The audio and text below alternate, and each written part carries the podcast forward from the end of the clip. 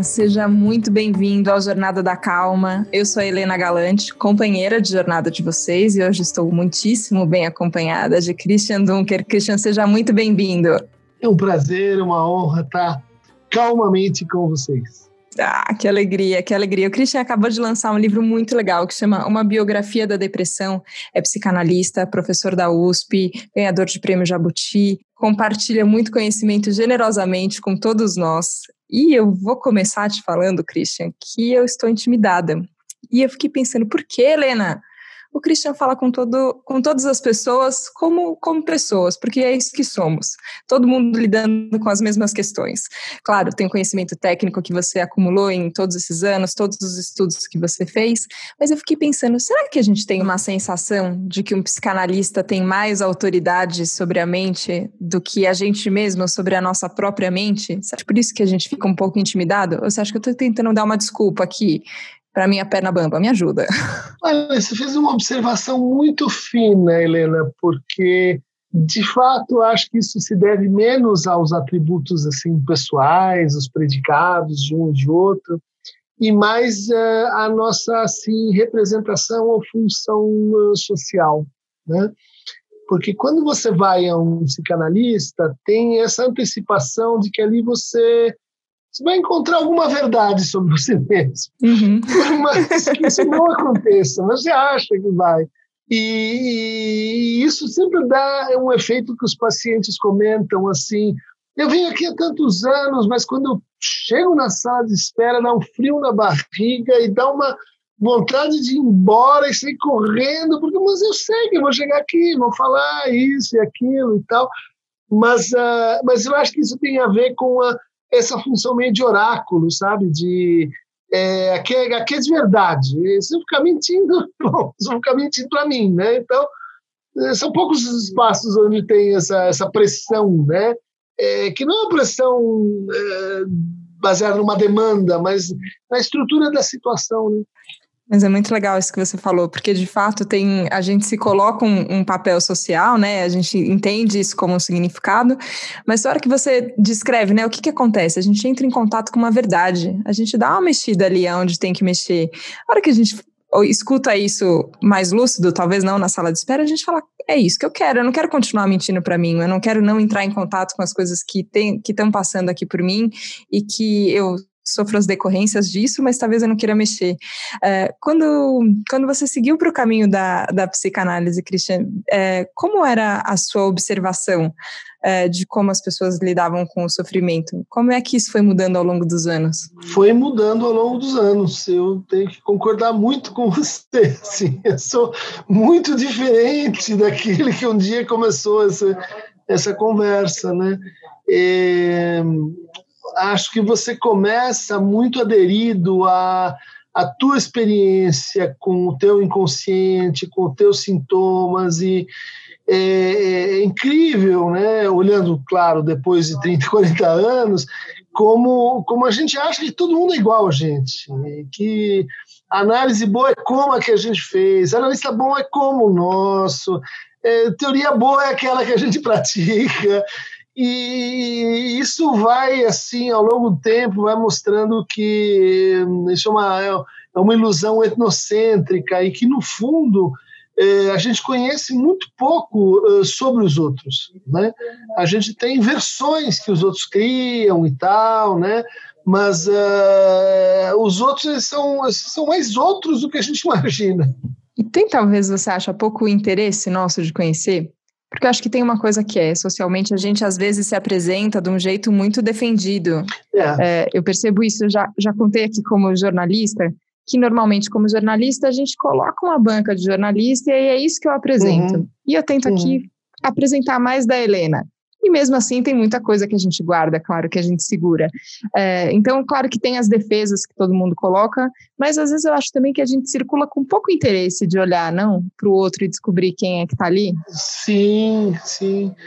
Porque a, a, a, tanto a loucura quanto as coisas mais incríveis do outro moram nos detalhes, né? Moram nos. Você precisa de um telescópio ou um microscópio, não sei como chamar, um sismógrafo para para conseguir perceber isso, né? eu, eu dou aula na USP de psicopatologia, né? Então acompanho os alunos que estão pela primeira vez indo num, num hospital psiquiátrico, né? Em confronto com loucuras pesadas, vamos dizer assim. Todos nós temos uma loucura, mas tem alguns que, que têm uma relação mais íntima com a coisa, né?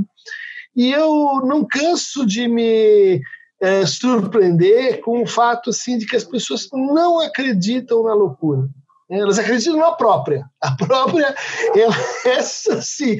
Mas aí você diz, mas olha, tem uma pessoa aqui que ela tem uma loucura, que ela, ela não consegue abrir uma maçaneta, porque a maçaneta tem um negócio que dá. Isso é psicológico. Isso é psicológico. Isso é, é força de vontade. Você fala, não, é, e aquela loucura que a pessoa não consegue mesmo. Não é, não é que ela está encenando e tal. É, às vezes é aquilo que ela tem de mais real, de mais impossível.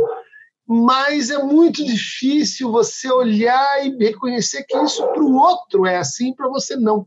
Parece que só tem o nosso jeito de funcionar, né? Eu acho que é bem isso que você trouxe.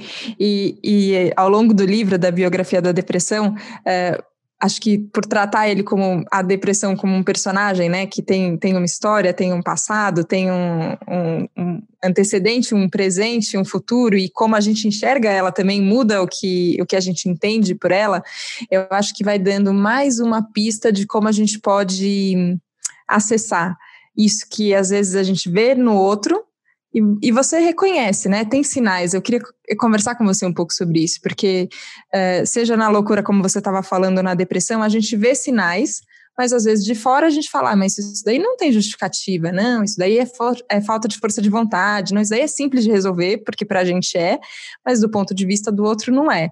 Quando você coloca ela como uma entidade é a palavra certa? Não sei. Mas com um biografado, uma biografada, depressão. É, é uma personagem, né? Uma personagem, uhum. exato. Uma personagem é, que tem ali a sua, as suas peculiaridades que você vai desvendando. É, fica mais fácil da gente fazer essa transição do sinal que a gente reconhece para o que a gente não entende? Fica e era um pouco essa uma mensagem geral, né? É, é um estudo sobre a depressão, desde enfim, mostrando que ela tem uma história e até sugerindo que, no fundo, ela, ela não é uma, uma coisa, ela é uma multiplicidade, é uma personalidade, personalidade múltipla que, que a gente inventou e compactou num certo momento. Talvez ela volte a ser assim várias coisas. E a mensagem não é especificamente assim sobre a depressão, mas sobre os sintomas em geral, né? De como eles como eles dependem fortemente de como são nomeados. Né? A gente pega aquela pessoa no, na, na, análise que, bom, a minha tia disse que eu era muito disperso quando tinha cinco anos. E é a pessoa mais concentrada do mundo, mas ela continua a achar que ela é uma pessoa dispersa, que tudo que acontece na vida é errado, porque ela é uma pessoa dispersa, ela precisa de mais atenção, mais foco. Você diz, mas meu amigo, você tem vários problemas, mas esse não é um. Não, mas não. a minha tia quando eu tinha cinco anos e meio, ela falou que eu era, assim, uma pessoa dispersa. É, é muito poderoso quando alguém é, nomeia, né? Quer dizer, você sofre disso. E muitas pessoas é, se aquietam com isso, se precisam disso, buscam isso, porque isso é uma parte do processo, né? É, o que eu pretendo dizer assim é uma parte do processo, mas gente não devia se fixar tanto assim, né? A gente. É um pouco como os nomes que a gente dá para as relações, né? Estamos namorando? O que, que, é isso aqui? É um rolo? É um casamento? Eu quero, eu quero, um nome, eu quero um nome, que senão isso não existe. Você fala, tá bom, então toma um nome, é amizade colorida. é, o nome é muito importante, mas ele é muito importante porque ele muda o processo, né? Ele, ele altera o que é, que é a coisa, a substância mesmo. Agora, isso eu acho, e achei esse exemplo que você deu brilhante, porque de fato a gente fica buscando uma definição e parece que isso vai dar um sossego no coração que não traz. Só que a gente, é, a linguagem é o que faz a gente humano, né? A gente usa ela em todas as esferas da nossa vida, é como a gente comunica o que tem dentro, o nosso mundo interior junto com o que tem fora, é como a gente tenta minimamente saber se a gente está falando a mesma língua, no sentido mais sutil ou não. É, e eu acho muito legal que você traz a, questões de consultório, questões importantes e, estudos, enfim, toda a dedicação acadêmica que você tem e teve é, para fora. Então a gente está falando aqui numa linguagem que ela não é, é médica, vai, no sentido do, da terminologia que às vezes a gente até nem entende, né? Parece que é um outro mundo que não é disso que a gente está falando. E você já foi criticado por isso, elogiado por isso? Como você lida com essa palavra que ela, ela sai do consultório, mas ela chega em mais pessoas hoje? Olha, tem dois, duas margens que foram criando assim uma atitude de eh, perceber como as pessoas sofrem com nomeações técnicas que às vezes alienam elas. Né?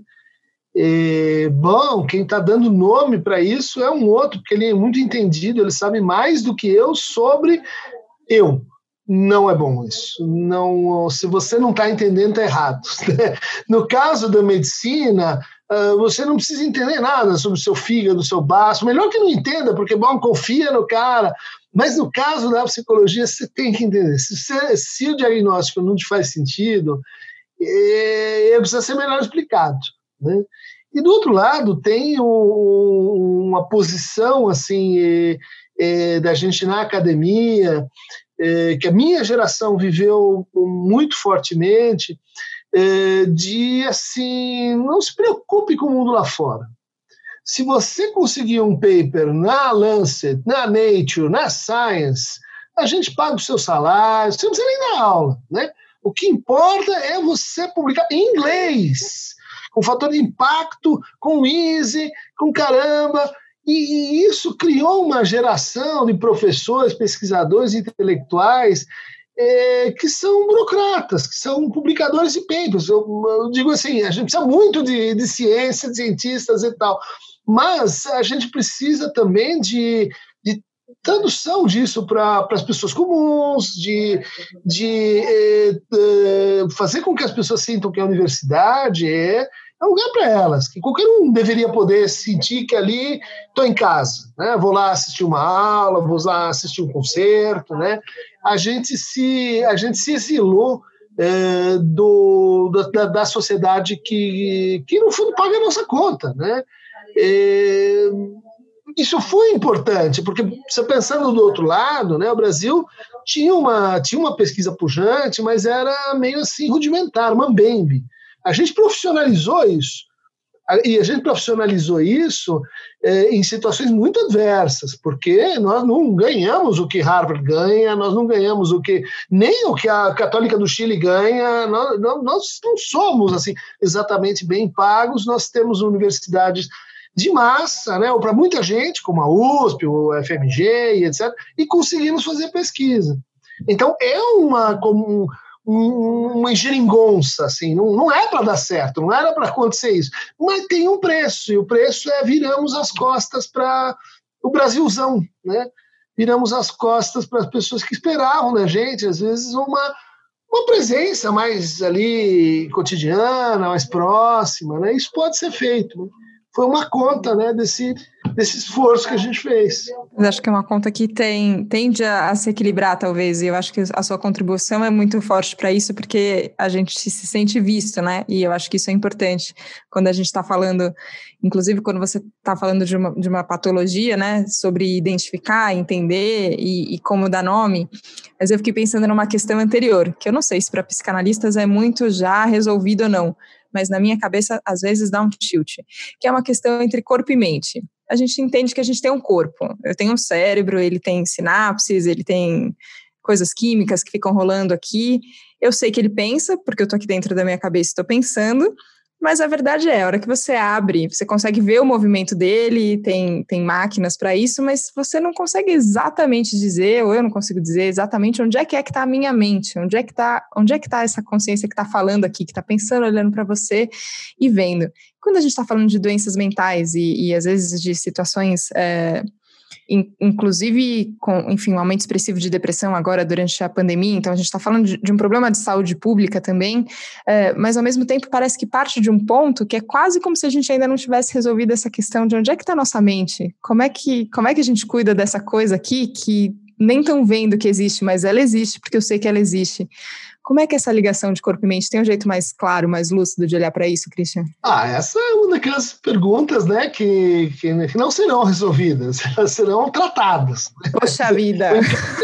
tem, tem uns caminhos para você contornar, assim, mas é, é, eu acho que o, o, o senso comum pensa mais ou menos assim: a gente tem o hardware, né, que é a máquina, a CPU do computador, e a gente tem os programas, né, o software, Word, Excel, Windows, e, e a mente é como os programas e o corpo, né, o cérebro, é como a máquina. Né, e eles têm lá uma relação que a gente mais ou menos intui, mas que dá para fazer assim uma analogia.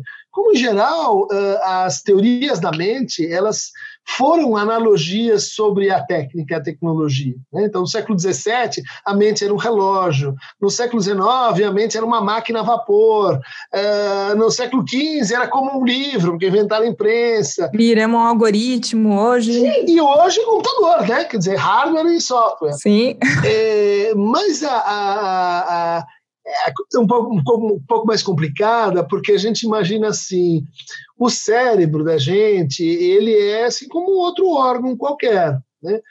É, que em tese seria assim universal para todo mundo. Todo mundo tem um fígado, todo mundo tem um baço, todo mundo tem um rim, e o rim faz mais ou menos aquela coisa que ele tem que fazer, e ele é mais ou menos igual para todo mundo. Né? Então, ou seja, ele é uma identidade fixa, né, e material, e a mente seria assim um plano do, dos valores, dos costumes, dos hábitos, eh, das dimensões simbólicas, ela seria variável, né? mais ou menos como o programa que você muda e pode instalar no seu computador e o hardware que é fixo, que é, que é sempre o mesmo, que é CPU, Windows, e, e, e caramba, né? É, e essa analogia é equivocada, né? É, primeiro, porque uma das coisas incríveis que a neurociência tem descoberto é que o nosso cérebro é muito diferente de pessoa para pessoa. Por exemplo, o cérebro dos japoneses é completamente diferente do cérebro ocidental. Falei, meu, mas como assim? Não, não acontece isso com o basco, com o filho. Por quê? Ah, porque eles têm uma outra linguagem e a linguagem muda a, o chassi do seu cérebro. Então, o seu cérebro está mais assim para a sua impressão digital do que para o seu fígado. Impressão digital quer dizer, você tem o seu. Né? Único. O seu uhum. que foi moldado com aquelas experiências, mas tudo bem, tem as funções dentro do cérebro, mas, é, mas elas são resolvidas com redes que são diferentes em alguma medida, claro, não completamente diferentes, mas em alguma medida são diferentes de pessoa para pessoa. Né? E daí vem uma outra ideia que, que, que quem estuda psicoterapia e, e, e, comparativa fica abismado, que é você faz uma psicoterapia e o cérebro muda. Ih, caramba, mas peraí, fígado não muda, a não ser que você manguasse muito, mas aí muda sempre naquela direção de degradar-se, né? O seu cérebro muda conforme as interações, a linguagem, a vida que você tem. Então, esse negócio de que são duas substâncias vai ficando mais complicado, porque a linguagem ela não é, é, uma coisa mental no sentido de ideal. Ela é uma coisa material. Linguagem são ondas sonoras, sei lá, você tem a letra, você escreve, não é? Não, não, não é assim psicológico no sentido de, de, de, de ideal. Né? Inatingível. É, uhum. Então, é possível que a, que a situação ela seja mais assim triádica do que binária. Né? Que você tem, você tem o simbólico, você tem o imaginário e você tem o real, como diria assim o Lacan. Né? É, você tem a, a cultura e você tem a natureza, mas você tem uma terceira coisa, que é assim, o fracasso da natureza e é a lacuna da cultura. É, e isso muda os termos da equação, né? Quer dizer, não, a gente não responde o problema mente e corpo, mas a gente diz assim: talvez seja melhor colocar isso em termos de três e não de dois. Né? É, sei lá, cultura, natureza e a linguagem, é, o cérebro, a mente é, e, e, o que acontece no descompasso entre uma coisa e outra, né? no hiato. Eu adoro porque tem uma. vai dando uma noção de complexidade que ao mesmo tempo parece assim, mas que emaranhado, mas que meleca é essa que, que a gente não consegue ter aqui está o fígado, aqui está o baço, aqui está isso, mas ao mesmo tempo dá uma noção de que não tem como separar e que para a gente entender a gente vai ter que mergulhar nisso. E é muito legal te observar falando, porque você se anima falando, né? Você gosta da, claro, dessa. De... Eu acho muito legal isso de, de entender que e isso está em todos os lugares, né? Que eu acho que também tem a ver com, com esse movimento que você faz de, de olhar para o país, olhar para a cultura, olhar, olhar para onde, onde o interesse das pessoas está indo também, para tentar entender o que, que, tem de explicação ali. E eu acho que talvez isso explique, né? Eu, eu fiquei ouvindo o seu podcast é, falando daquilo. E eu pensei, nossa, é, a gente não pensa, né? Big Brother, cultura de televisão, uma coisa assim, e um olhar psicanalítico sobre isso, mas você fala, não, tem razão. Nesse maranhado ali, ó, tem espaço para o que a gente fica vendo e para a opinião que a gente fica emitindo. é, tem algum lugar que você acha que não daria para a gente falar sobre algum assunto que você fala, não, aqui não dá para entrar? é, legal você ter colocado isso, porque muita gente diz assim: Bom, o Cris fala de tanta coisa, só pode estar tá falando bobagem, né? Ninguém pode saber tanto assim. é verdade, é verdade. É, uma vez fizeram essa pergunta para o Freud, né? Puxa, mas a psicanálise parece um sistema tão assim, é, e, e, nessa, nesse sentido é uma boa pergunta, né? um sistema tão completo, explica tudo. Não é bem assim, porque no fundo é o que a gente, a gente não explica, a gente acrescenta, na, estende a narrativa, torna mais complicada, é, liga coisas que seriam assim meio distantes, mas as nossas explicações ela tem baixo teor causal, né, de, de, de fato explicar a relação de causas e efeitos. Até porque critica um pouco uh, essa, essa antecedência da causa em relação ao efeito.